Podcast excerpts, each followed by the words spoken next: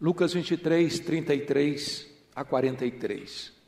Está escrito assim: Quando chegaram ao lugar chamado Calvário, ali o crucificaram, bem como aos malfeitores, um à direita, outro à esquerda. Contudo, Jesus dizia: Pai, perdoa-lhes, porque não sabem o que fazem. Então, repartindo as vestes dele, lançaram sortes. O povo estava ali e a tudo observava. Também as autoridades zombavam e diziam: Salvou os outros, a si mesmo se salve, se é de fato o Cristo de Deus, o escolhido. Igualmente os soldados o escarneciam e, aproximando-se, trouxeram-lhe vinagre, dizendo: Se tu és o rei dos judeus, salva-te a ti mesmo. Também sobre ele estava esta epígrafe, em letras gregas, romanas e hebraicas: Este é o rei dos judeus. Um dos malfeitores crucificados blasfemava contra ele, dizendo: Não és tu o Cristo? Salva-te a ti mesmo e a nós também. Respondendo-lhe, porém, o outro repreendeu-o, dizendo: Nem ao menos temes a Deus estando sob igual sentença? Nós, na verdade, com justiça, porque recebemos o castigo que os nossos atos merecem, mas este nenhum mal fez. E acrescentou: Jesus, lembra-te de mim quando vieres no teu reino. Jesus lhe respondeu: Em verdade te digo que hoje estarás comigo no paraíso. Amém. Meus irmãos, eu gostaria de trazer à memória esclarecida de vocês uma explanação desse texto. Jerusalém está em festa, curiosamente a festa mais concorrida de Israel, a festa da Páscoa. Quando a cidade é sacudida com a notícia de que o rabi da Galileia, aquele que operou milagres, aquele que arrastou multidões para ouvir os seus gloriosos ensinamentos, está preso.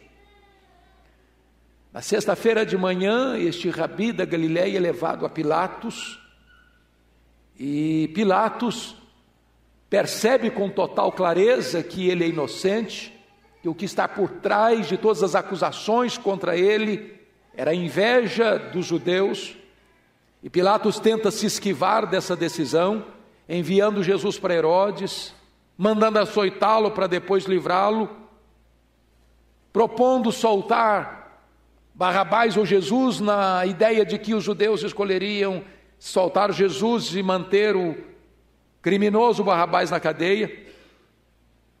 Finalmente, lavando as mãos, dizendo: Eu estou livre do sangue deste inocente.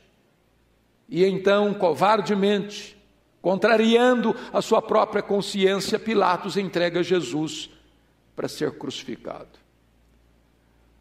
Acontece a jornada ao Calvário a multidão exprimida pelas ruas estreitas de Jerusalém na via dolorosa, os soldados empurrando a Jesus, até que levaram Jesus para fora das muralhas e ali, num local chamado Calvário, Gólgota, caveira, crucificam Jesus. Do lado direito, um malfeitor, do lado esquerdo, outro malfeitor. Jesus é crucificado entre dois ladrões. Jesus, na verdade, é o divisor dos homens, para mostrar uma coisa: ambos, do lado direito e do lado esquerdo, estão perdidos, são malfeitores. Mas isso é um retrato do que vai acontecer na história da humanidade. De um lado, tem um que se arrepende, do outro lado, tem outro que se mantém rebelde e recalcitrante. Aqui do lado de cá tem um que, embora tenha vivido a vida toda à margem da lei, transgredindo a lei, ao ouvir Jesus, se arrepende e clama por misericórdia e é salvo. Aqui do outro lado tem outro que, vivendo também o arrepio da lei, mesmo vendo Jesus, escutando Jesus, mantém-se incrédulo e rebelde. Este aqui é salvo, este aqui está condenado eternamente. Então, eu gostaria de olhar para esse texto e ver aqui as três cruzes do Calvário. Primeiramente, vejamos a cruz do centro, a cruz da salvação. Está ali o Criador do universo, está ali o Senhor dos Senhores, está ali o Rei dos Reis. A pergunta é por que, que ele foi crucificado, não do lado direito, não do lado esquerdo, mas na cruz do centro? Por quê? Porque, na verdade, Jesus Cristo é aquele que julga todos os homens. Aqueles dois ladrões são um emblema, são um símbolo da própria humanidade. Quando a Bíblia diz que todos pecaram e destituídos estão da glória de Deus, nenhum de nós, potencialmente, é melhor do que aqueles que foram crucificados do lado direito e do lado esquerdo. Todos pecaram, todos são injustos, todos merecem a condenação, todos estão debaixo da condenação de seus próprios pecados. Mas Jesus está na cruz do centro, porque Ele é quem julga entre os que são salvos e os que se perdem. Ele está na cruz do centro. Não porque é o maior pecador, de fato ele não tem pecado. Mas ele está na cruz do centro porque ele assumiu o seu, o meu, o nosso pecado. Ele está na cruz do centro porque Deus lançou sobre ele a iniquidade de todos nós. Ele está na cruz do centro porque ele foi carregando sobre o madeiro no seu corpo os nossos pecados. Ele está na cruz do centro porque ele se identificou com você e comigo, e ele se fez pecado por nós, e ele se fez maldição por nós, e ele foi moído naquela cruz, agradou ao Pai moê-lo naquela cruz. Ele estava na cruz do centro, porque diz a Bíblia, o Pai o entregou por amor. O Pai não poupou seu próprio filho, antes por todos nós o entregou. Entendendo você que ele não foi para aquela cruz porque Judas o traiu por ganância. Ele não foi para aquela cruz porque os judeus, por inveja, o entregaram a Pilatos. Ele não foi para aquela cruz porque Pilatos covardemente o sentencia à morte e morte de cruz. Ele não foi para aquela cruz porque os soldados, de forma cruel, o prenderam naquele lenho, mal, naquele lenho maldito. Ele foi para aquela cruz porque o Pai o entregou por amor. Ele foi para aquela cruz voluntariamente. Ele não levou em conta a ignomínia da cruz pela alegria que lhe estava proposta, a alegria de ser o seu redentor. Ali no, na cruz do centro, ele vai como bom pastor que dá a vida pelas suas ovelhas. Ele vai para aquela cruz do centro, porque ali está o palco mais vívido do amor de Deus por você, da justiça de Deus que pune no seu filho os meus, os seus e os nossos pecados. E agora eu quero dizer a você que Jesus Cristo, hoje, como naquele dia, é a única esperança de você ser perdoado e de você ser salvo. Por você mesmo, você não pode se salvar. Pelas suas obras, você não pode se salvar. Pela sua religiosidade, você não pode se salvar. Pelos seus, seus atributos morais, você não pode se salvar. Por isso você precisa olhar para Jesus. Foi Ele que levou na cruz os seus pecados. E se você se arrepender e nele crer, você terá a vida eterna. Mas eu convido você agora para olhar para a cruz da esquerda. Apesar de ser um pecador condenado à morte, aquele que estava à esquerda de Jesus rejeitou-o e rejeitou-o na hora da morte. Confira comigo, versículo 39. Um dos malfeitores crucificados blasfemava contra ele, dizendo: Não és tu Cristo? Salva-te a ti mesmo e a nós também. Irmãos, não há nada mais perigoso do que alguém ouvir e ver, e apesar disso, rejeitar. E rejeitar na última hora, e rejeitar na undécima hora, e rejeitar na última volta do ponteiro da vida, e rejeitar quando não tem mais chance de novas oportunidades. Foi isso que esse ladrão da esquerda fez. Ele estava perto de Jesus, mas ele perdeu sua última oportunidade. Ele ouviu Jesus, ele viu Jesus, ele estava sob as mesmas circunstâncias do outro que se arrepende e crê, e, não obstante, rejeita Cristo. Então eu quero alertar a você. Talvez você esteja perto de Jesus Talvez você tenha testemunho do Evangelho dentro da sua casa. Talvez você tenha escutado a leitura da palavra de Deus dentro do seu lar. Talvez você tenha até frequentado esta igreja há meses e você tenha escutado aqui o Evangelho da Graça. Talvez você tenha sido cercado de muitos cuidados da providência generosa de Deus e hoje ainda você rejeita, ainda você recusa, e ainda você endurece o seu coração. Cuidado, porque pode ser esta a sua última oportunidade. Prestem bem atenção. Esse ladrão da esquerda está orando. Ele está orando mas estava perdido, porque não abriu seu coração. Ele se dirige a Jesus nesses termos: Não és tu Cristo? Salva-te a ti mesmo e a nós também. Ele está se dirigindo a Cristo. Quantas pessoas que reconhecem que Cristo é real, quantas pessoas que até endereçam seus pedidos a Ele, quantas pessoas que até apelam para Ele, mas estão perdidas. Por quê? Por que estão perdidas? porque elas, na verdade, querem ser salvas do seu próprio jeito, da sua própria maneira. Ele está pedindo, fazendo um pedido para Jesus, para Jesus se salvar da cruz, para Jesus se livrar da cruz, para Jesus não continuar naquela cruz, para Jesus descer daquela cruz, para Jesus evitar a sua morte e para Jesus livrá-lo também daquela morte física imediata e iminente. Mas esse é um pedido louco, esse é um pedido insensato. Este é um pedido que vai na contramão de todo o projeto redentor de Deus. Porque se Jesus descesse daquela cruz, nós desceríamos ao inferno. Se Jesus não suportasse naquela cruz a santa ira de Deus que devia cair sobre a sua cabeça, nós estaríamos condenados irremediavelmente. O que esse ladrão da esquerda está pedindo é uma salvação pelas obras, é uma salvação pelos méritos, é uma salvação humanista, é uma salvação que não passa pelo Calvário, é uma salvação que não passa pela cruz, é uma salvação que não passa pelo sangue remidor do Cordeiro, é uma salvação que não passa pela graça de Deus. E há muitas pessoas hoje, irmãos, que querem ser salvas, mas salvas do seu jeito, salva pelos seus méritos, salva pelas suas obras, salva pelos seus merecimentos, salva pelos seus predicados morais, salva pelos seus atributos religiosos, e por este caminho não há salvação. Por isso, esse homem perde a sua última oportunidade. Eu não sei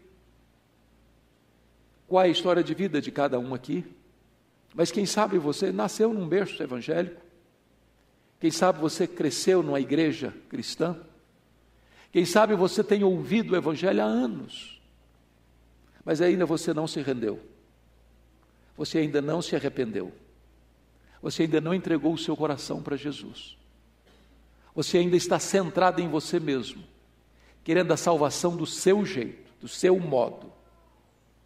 Eu alerto a você, cuidado com isso, porque como aquele homem rejeitou o Evangelho, na última hora e morreu sem salvação. Hoje Deus está lhe dando mais uma chance, mais uma oportunidade. O futuro não pertence a você. O futuro está nas mãos de Deus. Hoje é o dia de você se arrepender e crer. Mas eu quero olhar com você agora a cruz do lado direito. E você nota que esta cruz representa a aceitação. Enquanto aquela outra representou a rejeição, esta representa a aceitação. Este homem da direita estava também condenado. Se você ler Mateus, no relato de Mateus, quando ambos são crucificados, os dois estão blasfemando. Agora preste atenção. O que é que mudou no coração, na vida deste ladrão que está crucificado ao lado direito de Jesus? Se na hora que ele foi crucificado ele também blasfema. Embora o texto não nos diga com total evidência e clareza, tudo nos faz crer que quando ele foi crucificado, ele começa a perceber a postura de Jesus. E qual foi a primeira palavra de Jesus na cruz? Enquanto as pessoas que o crucificaram estavam ali zombando e escarnecendo de Jesus, meneando a cabeça, Jesus se dirige ao pai diz: Pai, perdoa-lhes, porque não sabem o que fazem. Isso mexeu com aquele homem. Como é que Jesus está sendo golpeado, maltratado, zombado, escarnecido, cuspido, e em vez de ter ódio no coração, está orando por essas pessoas, atenuando a culpa delas, eles não sabem o que fazem. Ele não pode ser igual a mim, ele tem que ser diferente. De fato, ele deve ser o Messias, de fato, ele deve ser o Senhor, de fato, ele deve ser o Redentor, e isso mexeu com as estruturas dele, isso tocou o seu coração, e eu quero dizer, o que, é que aconteceu com esse moço para então ele ser salvo? Primeira coisa, olha o verso 40 comigo, ele temeu a Deus, respondeu-lhe, porém, o outro, repreendeu-o, dizendo: Nem ao menos temes a Deus, estando sob igual sentença. Não há salvação, meus irmãos, sem temor a Deus. Enquanto você não reconhecer que Deus é Deus, e você é homem, você é mulher, você é pecador, você é pecadora, não há esperança para a sua vida. Enquanto você achar que você tem direitos a reivindicar, enquanto você pensar que você tem méritos a oferecer, enquanto você pensar que na balança de Deus as suas boas obras vai pesar mais para dar a você o direito da vida eterna, não há chance de salvação para a sua vida. Você precisa temer a Deus. Você precisa se humilhar debaixo da poderosa mão de Deus. Foi o que esse homem fez. Veja mais. Ele reconheceu que é pecador. Olha o verso 41 comigo. Nós na verdade, com justiça, porque recebemos o castigo que os nossos atos merecem. Esse moço é salvo, esse ladrão da direita é salvo, não só porque ele teve temor a Deus, mas em segundo lugar porque ele reconheceu que estava ali, não por injustiça humana, mas porque ele violou a lei, porque ele andou na transgressão, porque ele fez aquilo que era mal aos olhos de Deus e aos olhos dos homens, que ele de fato era pecador e estava recebendo a morte como punição merecida de seus pecados. Se você for condenado pelos seus pecados, Deus não está sendo injusto. Porque o salário do pecado é a morte. Terceiro, por que, que este homem então encontra a salvação? Primeiro, porque temeu a Deus. Segundo, porque se reconheceu pecador. Terceiro, porque reconheceu que Jesus era inocente. Olha comigo o verso 41, a parte B. Mas este nenhum mal fez. Ora, no Império Romano, a pena de morte mais horrível era a crucificação. E a crucificação era destinada aos criminosos mais horrendos, àqueles que eram execráveis na sociedade. E aquele homem está crucificado e diz: Não, eu estou crucificado aqui porque eu mereço estar aqui. Eu pequei, eu errei, eu transgredi, a minha vida não foi certa. Eu vivi a mar da lei, eu fui um transtorno para a sociedade, eu vivi de uma maneira irregular. Mas este aqui, que está na cruz do centro, ele não fez mal nenhum, ele não está aqui por causa dos seus próprios pecados, ele está aqui porque está assumindo o nosso lugar a não ser que você reconheça que Cristo foi para aquela cruz pelos seus pecados, não há esperança de salvação para a sua vida, a não ser que você reconheça que Ele é o Cordeiro de Deus, que morreu pelos seus pecados, para tirar os seus pecados, não há esperança de salvação para a sua vida. Mas mais, quarto lugar, ele reconheceu que Jesus é o Rei da Glória Rei da Glória, olha comigo, versículo 42. E acrescentou: Jesus, lembra-te de mim quando vieres no teu reino. Notem vocês que ele está olhando para frente, para o futuro, para um reino futuro, para um reino de glória. Ele está reconhecendo que agora é o reino da graça. Mas quando Jesus vier, ele virá para estabelecer o seu reino de glória, de poder, de majestade. Ele reconhece que aquele que está ali do lado da cruz não é um ser humano comum. Ele reconhece que ele vai morrer, mas ele vai vencer a morte e ele vai voltar gloriosamente para estabelecer o seu reino de glória. Ele reconhece que Jesus é o Rei da glória. Ele reconhece mais Quinto lugar, por que, que ele foi salvo? Olha comigo o verso 42. Ele reconhece que Jesus podia salvá-lo. Versículo 42 diz: E acrescentou Jesus: Lembra-te de mim quando vieres do teu reino. Ele olha para Jesus na última hora da vida, na última volta do ponteiro da existência, e reconhece que Jesus pode salvá-lo, que Jesus pode libertá-lo de uma condenação eterna. Ele não está pedindo para não morrer naquela cruz, ele sabe que ele vai morrer, ele está crucificado, ele sabe que Jesus vai morrer naquela cruz, ele está pedindo algo que transcende esta vida, que transcende ao percurso do berço à sepultura, ele está pedindo para Jesus para se lembrar dele no reino eterno, ele está pedindo salvação para a sua vida. E eu posso garantir a você: você pode ter o melhor desta terra, você pode ter saúde, você pode ter dinheiro, você pode ter família, você pode ter amigos, você pode ter conquistas, você pode ter sucesso, você pode ter todas as glórias que esse mundo pode oferecer para você. Se você ainda não tem vida eterna, a sua vida não encontrou o verdadeiro sentido e propósito da sua existência.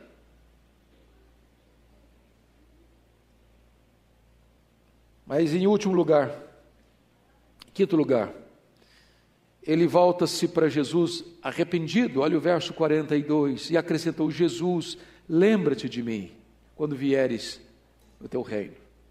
Ele reconhece que é pecador, mas não fica só nisso. Aqui está, irmãos, algo da mais alta importância. Há muitas pessoas que reconhecem que são pecadoras. Há muitas pessoas que, embora reconheçam que são pecadoras, até apelam para Jesus. Mas há uma diferença imensa. É que este homem é, reconhece que é, só Jesus pode salvá-lo e se volta para ele e pede misericórdia. Judas Iscariotes reconheceu que Jesus era inocente também. Judas Iscariotes também ficou muito triste por causa dos seus pecados. Mas ele não completou o ciclo do arrependimento, ele não se voltou para Jesus. Não basta você saber que você é pecador. Não basta você saber que Jesus salva. É necessário que você se volte para Ele. Que você corra para os braços dele. Que você se arrependa dos seus pecados. Que você entregue o seu coração para Ele. Que você receba dele a vida eterna. E eu quero concluir fazendo aqui três aplicações. Primeiro, a salvação, meus irmãos, não é pelas obras é pela graça. Porque se fosse pelas obras, esse homem jamais poderia ser salvo. Ele era um ladrão. Ele viveria a vida toda dele na marginalidade. É isso que muita gente não entende o Evangelho. Algumas pessoas, mas como assim? Mas como assim? Uma pessoa que viveu a vida inteira, a vida inteira no erro, quer dizer que se se arrepender na hora final, no leito da enfermidade, no leito de morte, ele é salvo? Sim, ele é salvo. E esse aqui que viveu como um bom cidadão, um bom religioso, um bom pai, um bom filho, um bom marido, um bom trabalhador, um bom empresário, um bom patrão, um bom empregado, um bom cidadão, e ele não se arrependeu e creu, ele está perdido? Está perdido. Salvação não é pela obra, salvação é pela graça. Salvação não é por aquilo que você faz para Deus, salvação é por aquilo que Deus fez por você em Cristo Jesus. Então é hora de você se arrepender, porque a salvação não é pelas obras.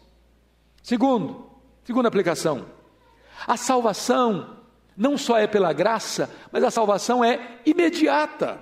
Imediata, olha o versículo 43 comigo. Em verdade te digo que hoje estarás comigo no paraíso. Hoje. Como assim hoje? É que Jesus foi crucificado às nove horas da manhã. Jesus rendeu o seu espírito ao Pai às três horas da tarde. E no momento em que ele rendeu o seu espírito ao Pai, ele entrou na glória. Seu corpo foi sepultado, mas o seu espírito ele entregou para o Pai. Pai, nas tuas mãos eu entrego o meu espírito. E naquele exato momento que aquele ladrão da direita, arrependido, morreu, imediatamente ele entrou com Jesus no paraíso. Sabe o que significa isso? No momento em que você crê no Senhor Jesus, você já está salvo. Sua salvação é garantida e selada, é imediata. Jesus não disse: Olha, em verdade, em verdade te digo, que se tu passares pelo purgatório e sofreres cem mil anos, ou dez mil anos, ou um ano, ou um mês, e purgar os seus pecados, então você entra no paraíso. Jesus não disse isso para ele. Jesus disse: Hoje mesmo estarás comigo no paraíso. A salvação é imediata. Terceira aplicação prática. A salvação é estar em plena intimidade com Jesus. Hoje mesmo estarás comigo no paraíso. O que faz o paraíso ser paraíso é a presença de Jesus, é a comunhão com Jesus. Tem muita gente que pensa que o céu vai ser um lugar etéreo. Você vai sentar numa nuvem branca e pegar uma harpa e tocar por toda a eternidade. E um dia um adolescente me procurou e disse, pastor, eu não quero ir para o céu não. Eu falei, minha filha, o que, que é isso? Quero não. Mas por que você não quer ir para o céu, filha? Ah, pastor, esse negócio de ficar numa nuvem branca, sentado, tocando harpa, ah, por toda a eternidade, não aguento isso não, isso, isso vai ser monotonia demais, eu quero coisa diferente para a minha vida. Eu quero dizer para você que o céu não vai ser monótono, o céu vai ser dinâmico, porque o céu vai ser você estar com Jesus para sempre, sempre, sempre.